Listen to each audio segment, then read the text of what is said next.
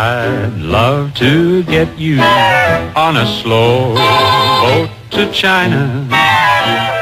Hallo und herzlich willkommen zu einer weiteren Folge vom China Tagebuch, der Asien Podcast. Was das hier ist, das ist ein Tagebuch. Ich erzähle über mein alltägliches Leben in Asien, aktuell in China, also nichts Spektakuläres, außer es passiert etwas Spektakuläres. Es ist Donnerstag früh, ich sitze im Studio und nehme diese Folge auf und bin ein bisschen außer Atem. Ich habe nämlich gestern Abend noch relativ lange geschrieben. Da komme ich gleich zu, um was es geht.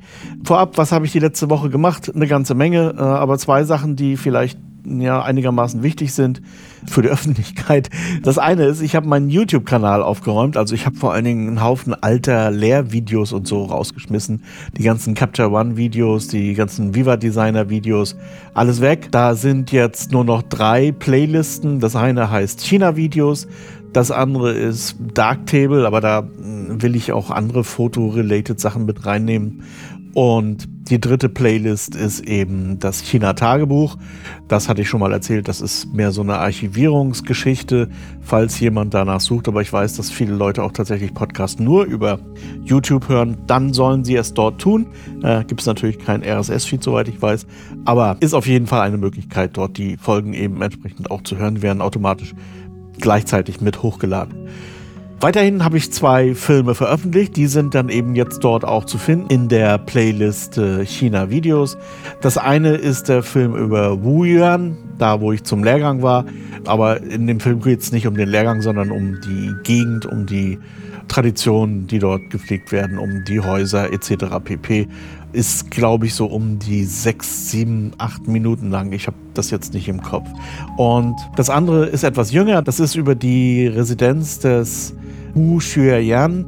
Das war ein Beamter und Kaufmann hier in Hanzhou, hat eine gewisse Berühmtheit erlangt. Erzähle ich alles in dem Film, das eben auch dort jetzt auf YouTube.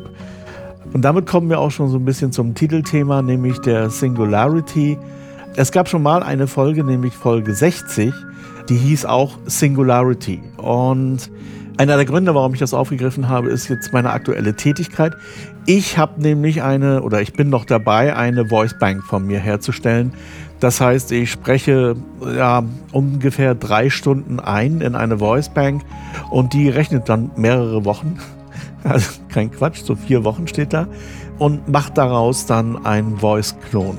Nach Aussagen des Anbieters lässt sich dieser Voice-Klon nicht mehr von meiner natürlichen Stimme unterscheiden. Ich bin mal gespannt, ist wie gesagt noch nicht fertig, aber hier mal ein Beispiel von meiner Stimme nach fünf Minuten Training. Ist kein Quatsch, das waren nur fünf Minuten, mehr nicht. Und das kommt dabei raus. Was das hier ist, das ist ein Tagebuch über mein alltägliches Leben in Asien, aktuell in China. Das geht natürlich schon so ein bisschen in den Bereich Singularity hinein.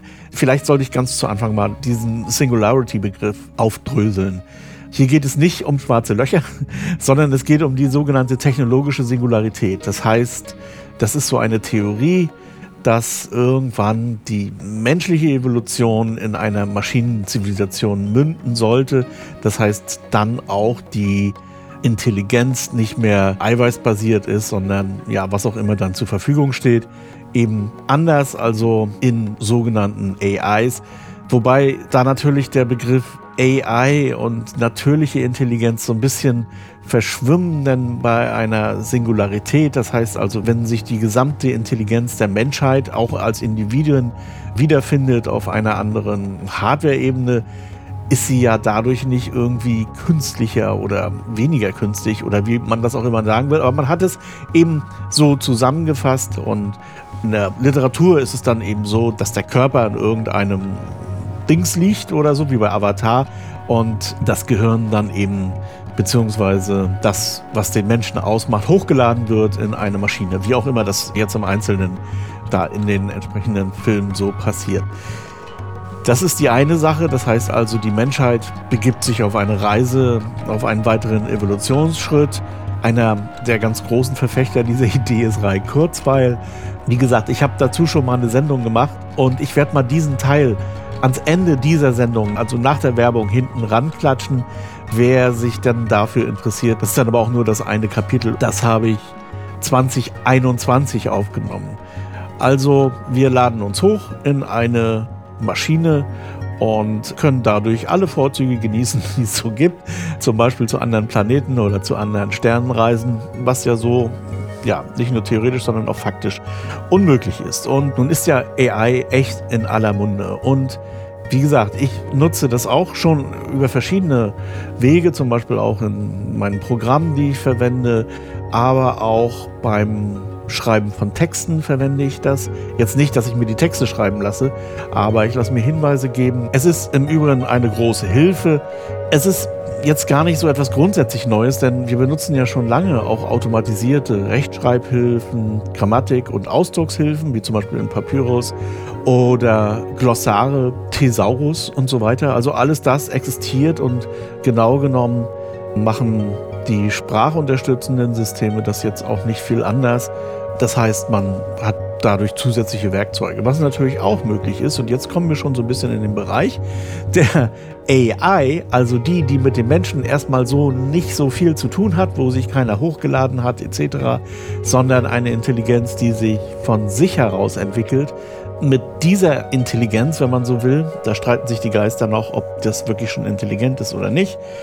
Wie auch immer, denn diese Intelligenz ist natürlich auch schon in der Lage, Bücher zu schreiben. Vielleicht nicht unbedingt den Ulysses, aber so manchen Cozy Crime traue ich denen durchaus zu. Und das Ganze geht aber noch viel weiter, also weit über Bücher oder über die Werbung etc. hinaus. Und es ist eigentlich auch noch gar nicht abzusehen, was da alles noch kommen wird. So, also meine eigene Arbeit, die Arbeit an der Voice Bank, ist natürlich das, was mich zu dem Thema getrieben hat, aber auch etwas anderes. Das ist so ein bisschen tagespolitischer, würde ich sagen. Jetzt im Augenblick ist es egal, ob man sich eine Soko anguckt oder irgendwas. Da ist in aller Munde und natürlich aus dem Munde der sich berufen fühlenden, keine Ahnung was, äh, Lautsprecher, das nennt sich Deepfake. Und da wird gerade so ein Popanz aufgebaut. Deepfake ist ganz furchtbar. Die machen alles. Die, ja, die bringen uns am Ende sogar um, irgendwie. Und da werden dann ja so verschiedene Filter vorgeführt, die man benutzt, um sie ja über die Gesichter zu ziehen.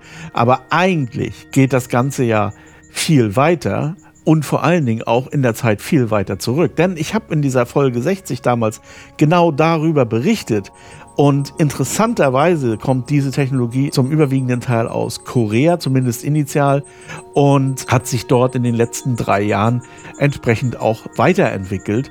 Jetzt kommt man in Deutschland darauf, dass das was ganz Furchtbares ist, nennt es Deepfake. Und was das Lustige ist an der Sache ist, in Korea heißt das Deep Real Technology. ja, und die Idee war einfach, Influencer, Sänger und irgendwas, also Persönlichkeiten, sozusagen der Singularität zu übergeben. Und da gibt es eine ganze Reihe von AI-Influencern. Also das eine ist zum Beispiel Rui AI oder AI Rui, wie man das auch immer aussprechen möchte. In China ist es Xiao Eis natürlich, obwohl man ein bisschen unterscheiden muss. Also Xiao Eis ist eigentlich mehr für Gespräche gedacht. Es gibt tatsächlich Leute, die unterhalten sich den ganzen Tag mit Xiao Eis in China, weil sie sich einsam fühlen oder irgendwas oder auch, weil sie Spaß dran haben. Das ist also ja eine Sprach-KI, ein Chatbot könnte man auch sagen, denn sie wird auch sehr viel verwendet um ja, Verkaufsprozesse irgendwie zu übernehmen. Also wenn man sich da mit jemandem unterhält, man merkt das eigentlich kaum noch, dass es kein Mensch ist. Und die andere Geschmacksrichtung, das ist eben AI Rui, die ja, da wo das Gesicht im Prinzip komplett verändert wurde.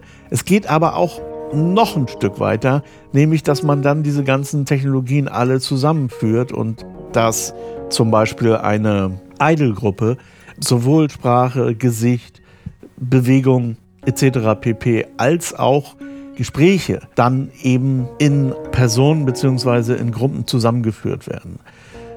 Das kann man sehen, wie man will. Ich habe dazu ein paar Videos verlinkt. Ich habe da eine ganz klare Meinung. Ich finde das gut und ich wünsche mir mehr davon. Und es werden in diesen Videos auch Gründe angesprochen, warum man das gut finden kann.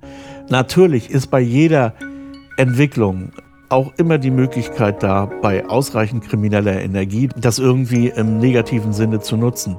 Ich musste mich übrigens bei der Voicebank, also bei, bevor ich die Voicebank einsprechen konnte, auch nochmal verifizieren. Das heißt, ähm, da wurde mir dann ein Text vorgelegt, den ich mit meiner eigenen Stimme ablesen musste und das hat beim ersten Mal nicht geklappt. Ich habe, glaube ich, zwei, dreimal das gemacht. Dann wurde meine Stimme verifiziert, also ich habe sozusagen einen Stimmabdruck hinterlegt und damit nicht jemand anders jetzt eben diese Stimme verwenden könnte. Kann er natürlich und das ist eben auch die Idee hinter den ersten Utaites beziehungsweise den ersten Vocaloids, dass Leute ihre Stimme in die Voicebank gesprochen haben und dann Künstler auf der ganzen Welt diese Stimmen und so weiter benutzt haben, um daraus Lieder zu machen, Musik zu machen und so weiter. Miku Hatsune hat ja auch diese Entwicklung durchgemacht. Das war ja ganz zu Anfang tatsächlich nur eine Voicebank von Yamaha. Dann kam von Yamaha die Software, die Vocaloid-Software heraus, beziehungsweise gleichzeitig dann eben auch die Utaitis. Und jetzt mittlerweile sind wir bei der C-Vio AI und anderen Sachen, wo diese Voicebank zwar immer noch ein bisschen die Grundlage sind, wo aber auch schon Stimmen von Null auf designt werden. Das heißt, kein natürliches Vorbild mehr haben, beziehungsweise ehrlicherweise muss man sagen, sehr, sehr viele natürliche Vorbilder haben, die dann eben in diesen Algorithmus mit einfließen, der für die Sprachgestaltung am Ende zuständig ist. Und bei ihr war das eben auch so, dass sie dann eine Bühnenpräsenz erstellte, die ja, ja, das ist ja mittlerweile schon acht Jahre her. Ich meine, naja, und mittlerweile das eben auch so weit geht, dass das Ganze mit Chatbots gekoppelt wird und so weiter. Das heißt, es kommt Aussehen, es kommt Verhalten, es kommt Stimme und so weiter. Alles zusammen zu einer Persönlichkeit am Ende. Wie gesagt, es ist nicht überall immer ganz so. Also manchmal reicht ja auch ein Chatbot. Man will nicht alle noch den ganzen anderen Ballast mit dazu haben.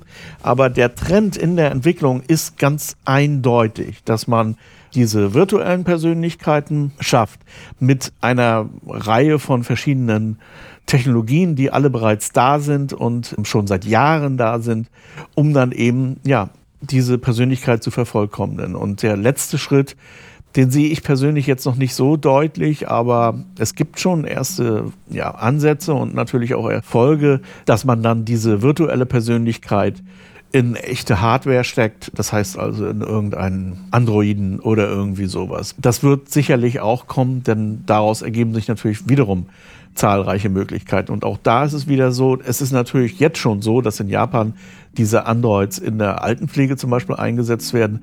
Aber Korea baut auch autonome AI-Waffen. Also dieses Spektrum bleibt uns erhalten. Das, was da im Augenblick produziert wird in Deutschland von, wie gesagt, diesen Lautsprechern, das ist zum einen sehr peinlich, weil sie ihre Hausaufgaben nicht gemacht haben, denn all diese Sachen, das, was sie als Deepfake bezeichnen, gibt es seit Jahren, also wirklich seit Jahren. Ich äh, werde da auch ein paar Links in die Show Notes tun. Und was gleichzeitig damit gemacht wird, ist eine gewisse Wissenschaftsfeindlichkeit nach oben getragen wird. Was mich daran am meisten stört, ist eigentlich diese Pseudo-Besorgtheit. Denn das ist alles nicht echt. Dahinter steckt oft irgendwie nur etwas in Misskredit zu bringen, was man selber nicht kann. Ganz frei nach Aesop eben, die Trauben sind mir viel zu sauer. Und Europa kann es nicht, Amerika kann es schon ein bisschen. Es gibt tatsächlich einige AI-Influencer aus den USA, aber insbesondere Asien kann das. Es ist auch nicht von ungefähr, dass Xiao Eyes, die hier wirklich flächendeckend eingesetzt wird, eben von Microsoft ist. Also in Asien sieht man die Sachen nicht so negativ und ist dort deutlich offener. Natürlich, das sieht man auch in den Videos, sind die Leute sich auch dessen bewusst, dass das ein Januskopf ist, dass man immer das in die eine oder die andere Richtung kehren kann. Aber man sieht eben im überwiegenden Teil die Vorteile und dann wird man das auch machen diese Idee, das jetzt irgendwie aufzuhalten und oh, Deepfake bringt uns alle um und überhaupt dieses Wort Deepfake. Ja, das zeigt mir persönlich mal wieder, dass der Westen irgendwie aufgegeben hat von dieser Analogie von Star Trek, die sich früher mal in die unendlichen Weiten aufgemacht haben, die New Frontiers immer weiter hinausgeschoben haben. Ja, und jetzt ist davon nichts mehr übrig. Jetzt ist das irgendwie nur noch so ein, keine Ahnung, Military-Dings. Und das zeigt mir eben auch, dass der Westen geistig anfängt zu sinken. Denn Utopien oder Vorstellungen von einer Welt von morgen, die über die Dystopie hinausgeht, dazu scheint der Westen nicht mehr in der Lage zu sein. Ganz im Gegenteil, sie scheinen irgendwie eine Lust am Untergang zu verspüren, habe ich manchmal den Eindruck. Ja, und kommen wir zum letzten Thema. Deswegen, ich habe nämlich bis gestern Abend oder eigentlich sogar bis heute früh, bis um eins oder so, noch geschrieben. Es ist Nano-Vrimo-Zeit. Man kann auch Nano sagen oder Nano Vrimo, wie auch immer. Also ich sage Nano-Vrimo, National Novel Writing Month.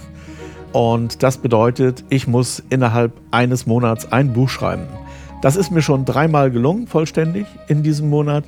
Und das ist mir schon dreimal nicht gelungen. Aber wir sind jetzt, man merkt, es alterniert so ein bisschen. Wir sind jetzt in einer Phase, wo es mir gelingt. Das heißt, diesen November werde ich einen Roman fertig schreiben. Ich habe insgesamt sechs. Einer davon ist veröffentlicht, die anderen fünf liegen in der Schublade, so halb, also fertig geschrieben zwar, aber noch nicht überarbeitet. Und ich habe vor, jetzt mal irgendwann noch die anderen Romane rauszubringen. Aber ja, falls einer fragt, warum ich das mache, das ist so eine Art Tai Chi für mich. Es ist eine Geschichte für mich tatsächlich. Also ich bin nicht so ehrgeizig, dass ich jetzt weltberühmt werden will und dass Stephen King bei mir um ein Autogramm nachfragen will. Äh, es geht tatsächlich um mich selber. Ich möchte einfach ähm, diesen Prozess des Schreibens, das ist wie eine Droge tatsächlich und ähm, legal. Was kann schöner sein? Und ich schreibe mich manchmal wirklich in so einen Schreibrausch hinein wenn ich das am nächsten Tag lese, ist es vielleicht nicht ganz so, naja, also man muss dann nochmal beigehen, aber es macht eben einen Höllenspaß und das ist es, weshalb ich das mache. Und es ist auch schön zu sehen, wie die Fantasie letztendlich so ein komplettes Gebäude erschafft, das man von Anfang, ich zumindest, noch nicht kennt. Also wo etwas aufeinander aufbaut, von Tag zu Tag immer mehr. Und am Ende ist das Ding fertig und man fragt sich, äh, das ist wirklich aus deinem Gehirn gekrochen. Das ist ja Wahnsinn. Also diese Geschichte ist, wie gesagt, für mich. Auf der anderen Seite habe ich ja doch ein bisschen Mitteilungsbedürfnis, beziehungsweise es ist auch in unserer Gesellschaft ja so, dass man irgendwie abliefern muss. Also dass diesen Prozess des Schreibens, der gildet nicht, der ist, wird nicht honoriert, sondern es wird nur honoriert das fertige Buch im Buchladen. Naja, dann mache ich eben diesen letzten Schritt auch noch irgendwann. Wie gesagt, es sind sechs Bücher, also das sechste wird noch geschrieben, aber der zweite und dritte Roman werden äh, auf jeden Fall 2024 herauskommen. Das ist sicher, denn die sind tatsächlich fertig. Da muss bloß noch das Lektorat oder besser gesagt, ich muss die Forderungen des Lektorats erfüllen. Und da sind auch schon so ein paar Sachen, die ich jetzt noch mal ein bisschen ändern möchte. Also das ist jetzt so ein, so ein iterativer Prozess. Und dann werde ich das äh, irgendwann herausbringen. Um was es geht in dem sechsten Teil, ja, also Lee und Maren machen eine Kreuzfahrt in Asien entlang des Wendekreises des Krebses und ein paar hundert Kilometer von Hualien entfernt, mitten im Pazifik, entdecken sie eine schiffbrüchige Catch. Also die ist gekentert und der Skipper sitzt da aber noch drauf. Und dieser überlebende Einhandsegler berichtet dann von einem Mord auf einer Pazifikinsel auf dem Wendekreis und er ist mit seiner Catch diesen Mördern entkommen. Und naja, die beiden stürzen sich jetzt natürlich in das Abenteuer, suchen zuerst diese Insel und weil sie schon merken, dass sie das alleine nicht hinbekommen, rufen sie natürlich auch Lim Tok und Pipi dazu. Und selbstverständlich hat das Ganze wieder einen Bezug zu Deutschland. Und deshalb lässt die Kommissarin Melanie auch nicht lange auf sich warten und legt ebenfalls dann dort auf, irgendwo in der Nähe von Hualien. Ja, das ist so im Wesentlichen der Inhalt. Also diese Figuren sind in allen sechs Romanen drin. Und ich habe mir Lim Tok und Pipi natürlich ausgeliehen, denn die beiden stammen aus Harry Türks Hongkong-Roman und ich fand die eigentlich ziemlich passend. Ich habe das natürlich auch noch so ein bisschen angepasst, aber ich fand Lim Tok eben ganz besonders, ja, eine, eine coole Persönlichkeit, weshalb ich die adaptiert habe. Also wer die Hongkong-Romane von, die Hongkong-Krimis von Harry Türk kennt, der findet sich hier vielleicht auch einigermaßen zurecht. Das wär's für heute und wie gesagt, am Ende nach der Werbung nochmal dieses zwei Jahre alte Stück über AI, Sleeves und all das, was ich damals gesagt hatte zur Singularity. Soweit und bis zum nächsten Mal. Bye bye. Und jetzt kommt Reklam. HC Andersen. Zu reisen ist zu leben. Mit Solarenergie von Eco Worthy. Ob Vanlife, Tiny House oder Camping. Eco Worthy, dein Partner für Solarenergie. eco-worthy.com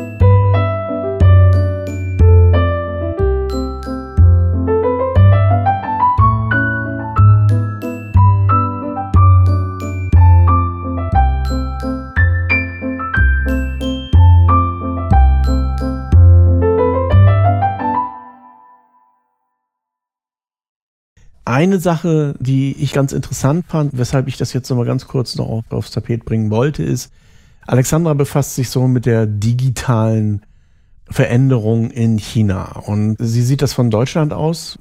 Das ist etwas, was ich, der jetzt so mittendrin sitzt, gar nicht so realisiert.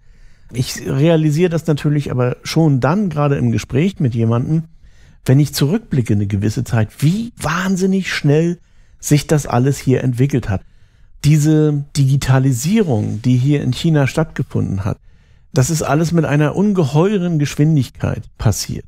Und es ist jetzt nicht so, dass man da von einem bestimmten Status angetreten war, um zum Beispiel Deutschland oder Amerika einzuholen, sondern das hat eigentlich, glaube ich, überhaupt keinen hier interessiert, ob man irgendjemanden einholt, überholt, irgendwas, sondern man hat das Ganze ausgebaut, soweit es irgendwie ging, soweit es irgendwie Möglichkeiten gibt, das auszubauen. Und die Realität ist jetzt, dass China Deutschland zum Beispiel in diesem ganzen Komplex und da, das geht auch noch weiter in Richtung Hardware, in Richtung äh, KI, Chips und so weiter.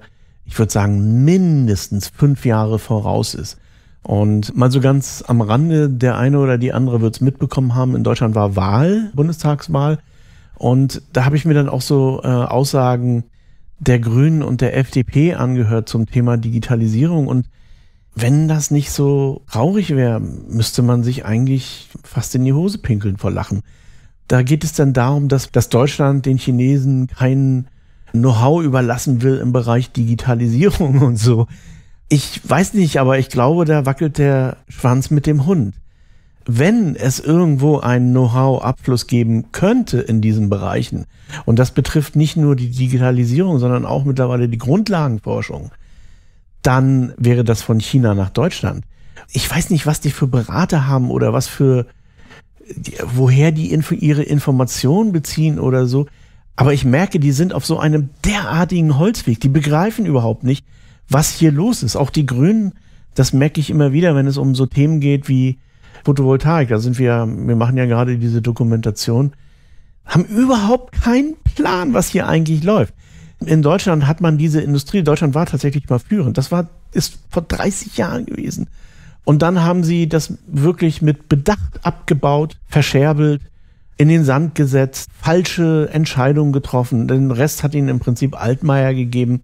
Sie haben die gesamte Forschung in diesem Gebiet mehr oder weniger runtergerieben. Da ist nichts mehr groß. Da gibt es sicher noch den einen oder anderen Forscher in irgendwelchen Fraunhofer-Instituten, die nächstes Jahr wahrscheinlich die Zelle mit 35 Prozent Wirkungsgrad herausbringen oder so.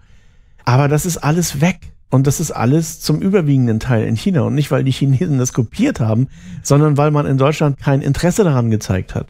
So, und jetzt stellen sich diese Parteien dahin und sagen, wir wollen einen Technologieabfluss in Richtung China verhindern.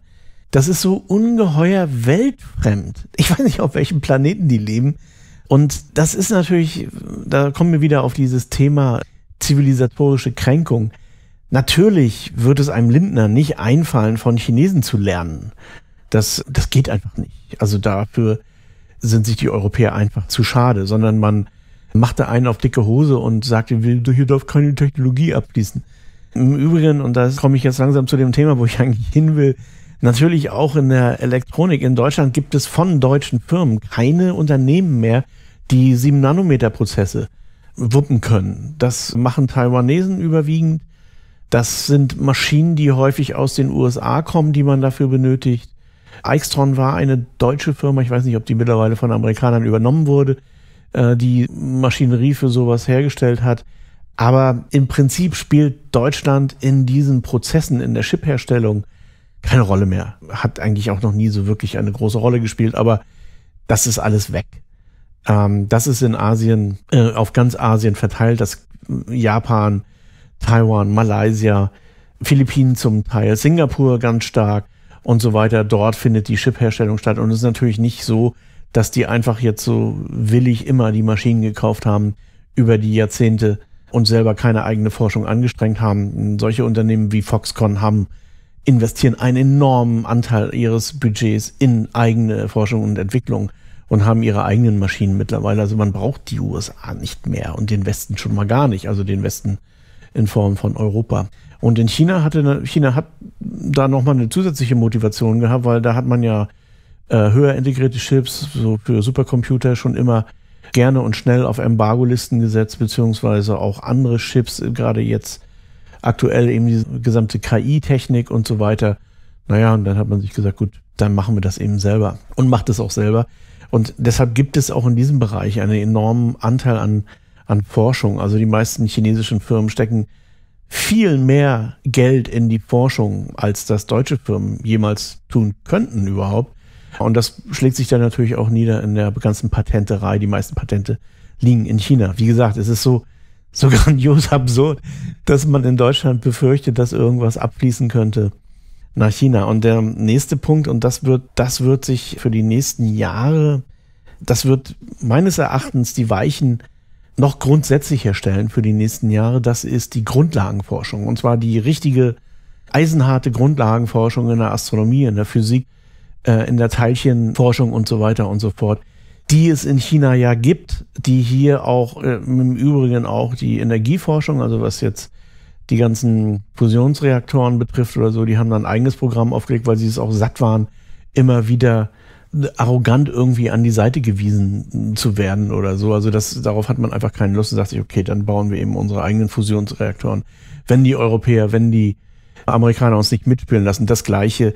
Die Chinesen wollten damals an der ISS mitspielen. Die Europäer und Amerikaner haben gesagt, nein, da könnte ja Know-how abfließen. Naja, was machen die Chinesen? Sie bauen ihre eigene Raumstation die Marsforschung, die Raumforschung insgesamt, das haben die Chinesen alles mehr oder weniger aus eigener Kraft geschafft und sie werden, wie gesagt, da sie auch so viel Geld in diese Grundlagenforschung stecken, da natürlich grundlegende Weichen auch stellen, gerade in der Physik. Man merkt das ja schon jetzt, wenn man so Paper liest, dass es gibt ja fast kein Paper mehr, das ohne einen chinesischen Namen auskommt.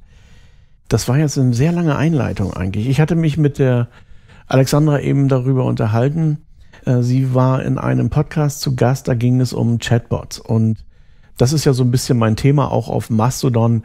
Da habe ich so eine Serie, die nennt sich die Singularity is Nigh. Also damit ist die technische Singularität gemeint. Das ist auch so ein bisschen provokativ, denn es gibt ja diesen Ray Kurzweil zum Beispiel, der so eine Singularität ausruft, also den sogenannten Transhumanismus. Und da klappen bei manchen Leuten schon die Messer auf, wenn sie das nur hören. Und insofern habe ich mir das als Titel gesucht für eine Serie.